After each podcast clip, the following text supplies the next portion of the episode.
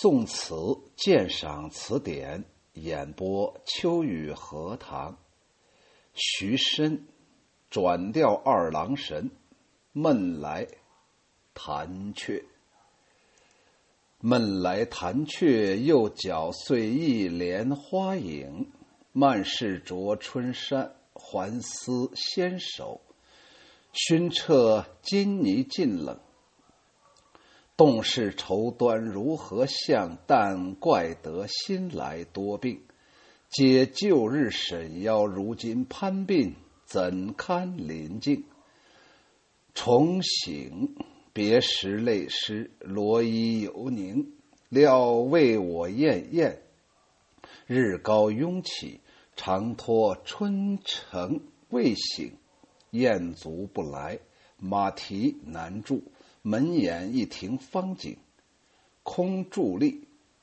近日栏杆已变，昼长人静。首先，我来说一下什么叫做转调二郎神。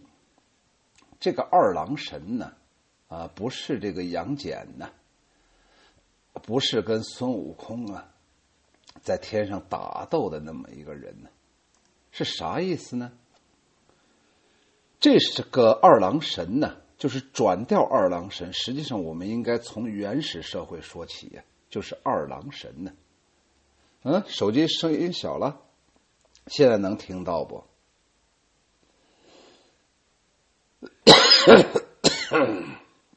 现在好了啊。好，我接着说呀。这个二郎神这个词牌名啊。它的内容啊，和我们民间信仰的那个二郎神没有任何关系。关于这个词牌的由来呀，宋朝有一个人呢叫吴曾，他曾经说：“本朝乐府有二郎神，非也。”就是本朝乐府当中啊有一个牌子叫二郎神，不对。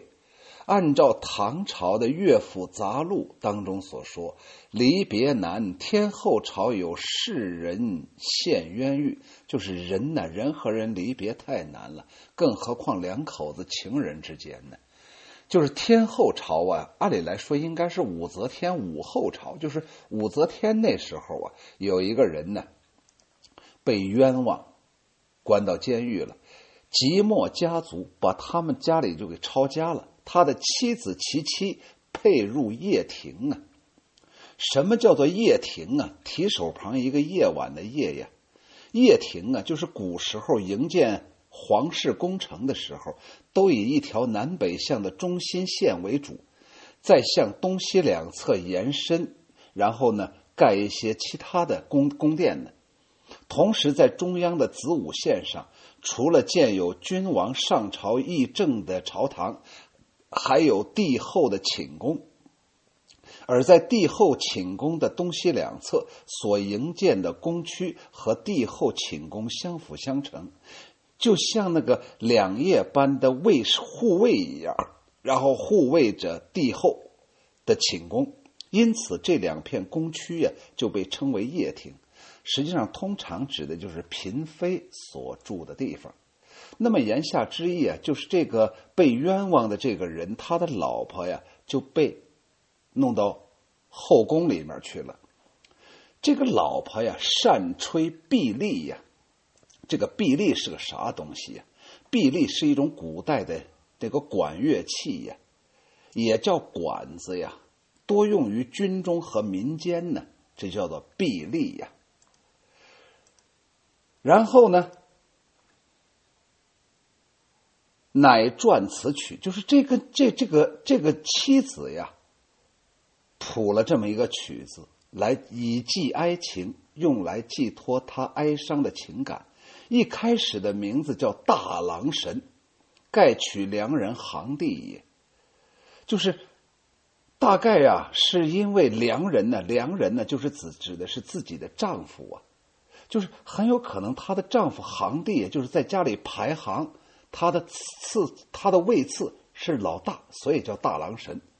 乃以大为二传写之物。可是呢，把大写成了二，估计可能在传的过程当中啊，以讹传讹，就变成了二郎神了。后来呢，又有人把它转了个调，就变成了转调二郎神，这就是这个词牌的来历。还有刚才有一句话呀，叫做“慢氏着春山”呢，那个“着”呀，就是著作的“著”啊。我在这里，呃，给大家简单的说一下这个“著”。著啊，它有两个读音，一个念“著”，明显，比方说著名、显著、臭名昭著，或者叫做文章。哎，比方说著书立立立立说立立说呀，就是写文章，它是个动词啊。比方说，他的著述丰厚啊，或者说写出来的书或者文章，比方说有一个名著，有一个巨著，同时他还通的是贮藏的贮啊，指的是积蓄呀。比方说仓库里头有很多积蓄呀，他同时还念拙。比方说陆游的《卜算子·咏梅》当中就是“已是黄昏独自愁，更着风和雨”。这个念“着”的时候啊，本身就有这么一个意思，指代的是啥呢？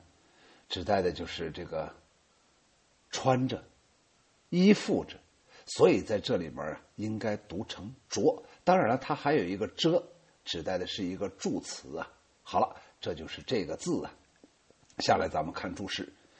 慢指的是随意、漫不经心。金泥尽冷指的是金泥炉内香灰已冷。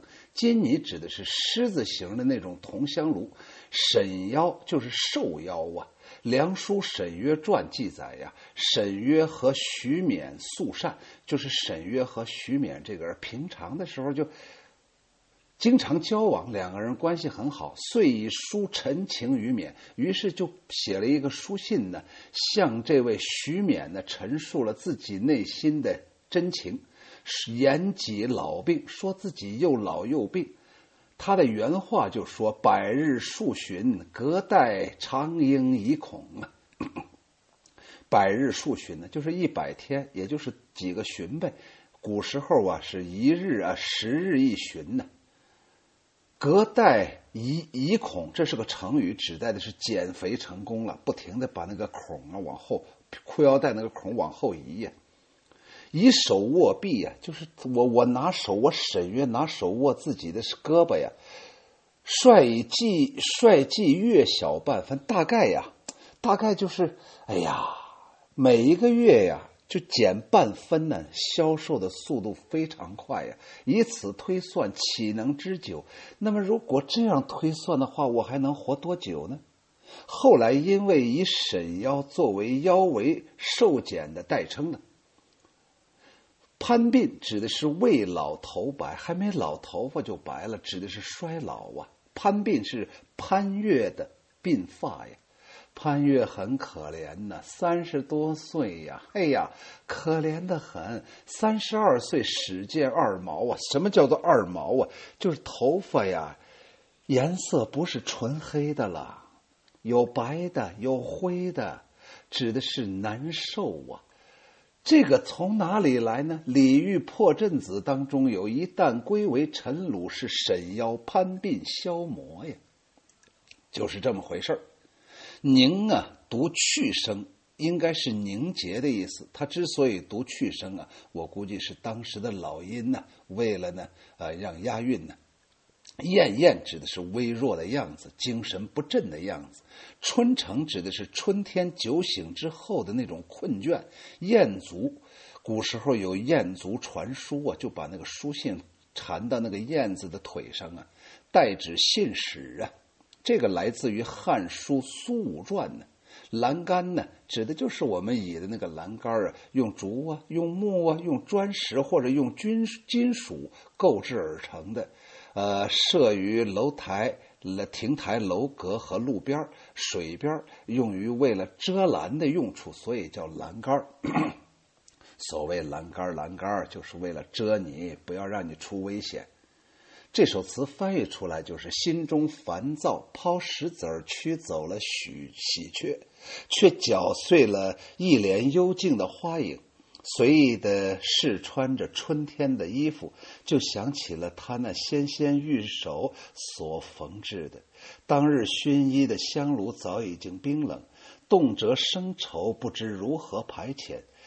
愿近来身体多病，可叹我过去像沈约一般消瘦，如今则像潘岳那样两鬓秋霜，让我不敢对镜照影。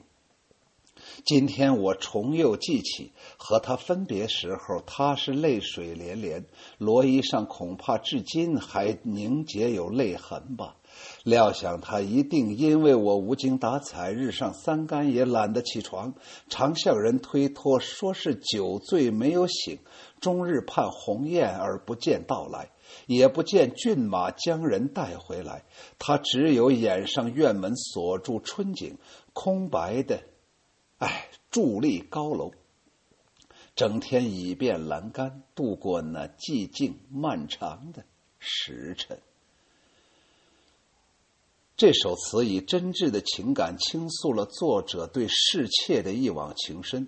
词的上片实写作者怀人，下片设想着那个侍妾怀念自己。这个结构啊，不仅使思念者和被思念者更加接近，相互映衬之下，情感的力度、深度也就更加大了，而且虚实相间，增加了那种可读性。闷来弹雀，又搅碎一帘花影。是说呀，自从侍妾被迫离开之后，词人日夜相思而闷闷不乐。偏偏有一个喜鹊呀，很不知趣儿，在那儿周啾不停啊。词人于是于是就迁怒于这个喜鹊，然后呢，可是打跑了喜鹊之后，却反而搅碎了一帘花影，触景生情，徒增伤悲。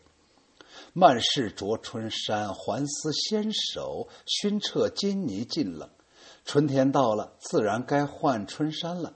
唉，但就是这么一个小小的举动，就勾起了自己的思念了。这是非常非常可怜的事情啊！就触动了词人心底的回忆。他回想起了侍妾为他缝制新衣、试穿新衣、熏香衣物的那一双纤纤玉手，如今无人为他缝衣试衣，而熏衣的炉子里只剩下冰冷的灰烬了。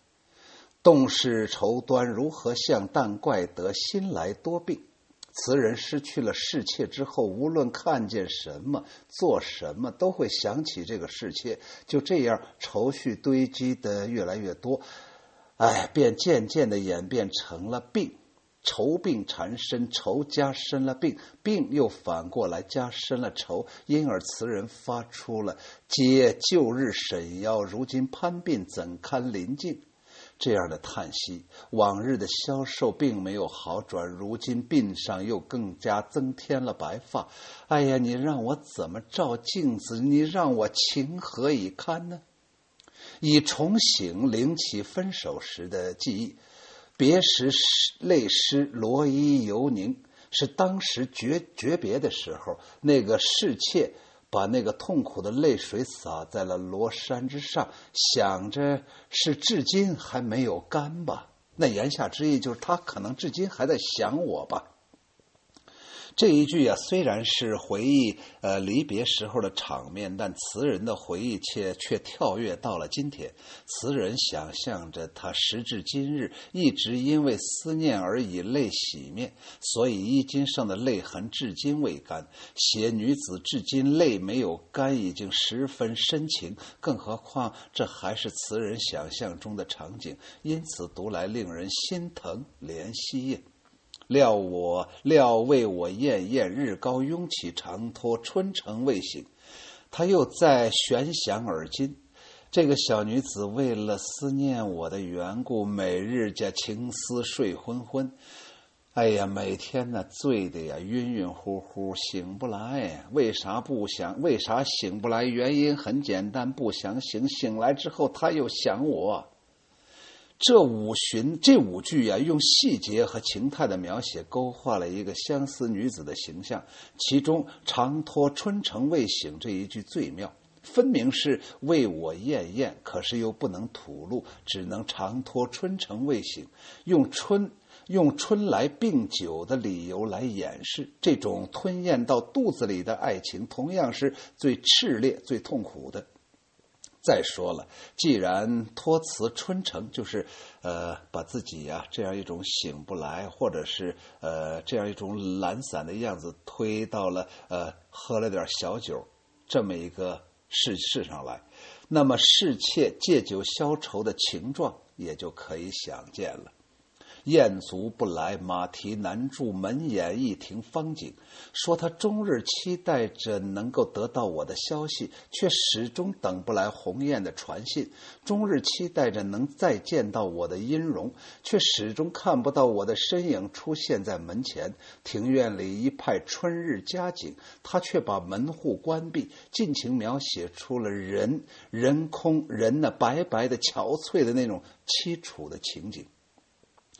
空伫立，近日栏杆已变昼长人静，是想象爱妾百无聊赖的倚着庭院中的栏杆，空空的等待，自伤自怜，又觉得白昼太长，庭院内外冷清寂寞难耐。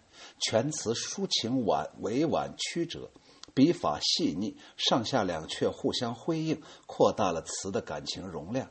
两阙之间以换头、重销两个重醒啊，重新记起的意思作为过渡，境界变化而意脉相连。词人善于捕捉典型的场景和心理感受，这种独具特色的艺术表现手法感人至深。秋雨荷塘再啰嗦两句，我想啰嗦三句。第一个。记住这个词牌“转调二郎神”，这是大家不熟悉的一个词牌。记住，在宋词鉴赏词典当中选了唯一一首词的这位作者叫做徐申。下来，我把这个徐申呢给大家简单的呃说一下。徐申呢有一名色艺冠绝的侍妾呀，就是不是他的老婆呀，就是他喜欢的一个女人是他的妾。但是因为妻室不容，就是他的原配呀，容不得这个女子呀。女人何必为难女人嘛？徐申被迫将她给赶走了。后来他做这首词怀念侍妾，词中大多都用平日里侍妾所用的言语。徐申呢，是三衢人，就是现在浙江的衢州人，生卒年都不详。大约就是在宋徽宗政和初年前后在世吧。政和初年以知音律为太常典乐，出知常州，善词，就是出京啊，担任常州的知州。这个人呢，特别擅长一件事儿，嘿，就是写词。写词是啥呀？就是写流行歌曲。只不过他这个歌啊，可能啊。在当时不像苏轼啊、啊辛弃疾啊、李清照啊、柳永那些词那么流行，但是毕竟能流传至今，那也是相当了得的人物啊。这是第一件事儿，这个 这个词牌和这个作者。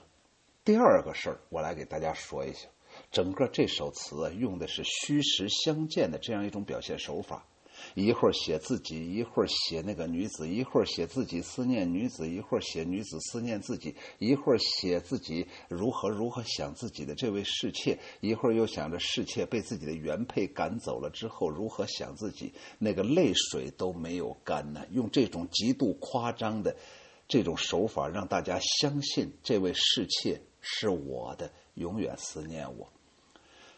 第三个，我想说呀，哎呀，这多不容易呀！用我们现在的话来说，实际上就是徐申找了个小三儿，然后呢，原配不喜欢小三儿。原配我估计可能没有喜欢小三儿的，反正到现在为止我没有听到过这种这种说法，就是原配特别喜欢小三儿。不排除古时候啊有一些原配啊，因为自己不能生育，或者是因为当时啊旧有的思想的影响，原配呀还给自己的老公选美呢，自己作为这个呃选美的这个主持人呢。当然，那是以前的事情了。我估计现在很难很难。随着人类社会的发展，以后可能又会流行吧。这个咱不管它了。我想重点说的是啥呀？徐申这个人太自信了。这个自信肯定来自于他和那个女子之间的这样一种感情绝对深厚，要不然他哪来的这这块自信呢？难道他不怀疑他侍妾的隔壁老王吗？同时啊，我真的为徐申的那个原配感到惋惜呀。同时，为徐申能写出这样一首名词而搭上了自己一生的幸福，更感到痛惜呀。人生很不容易呀。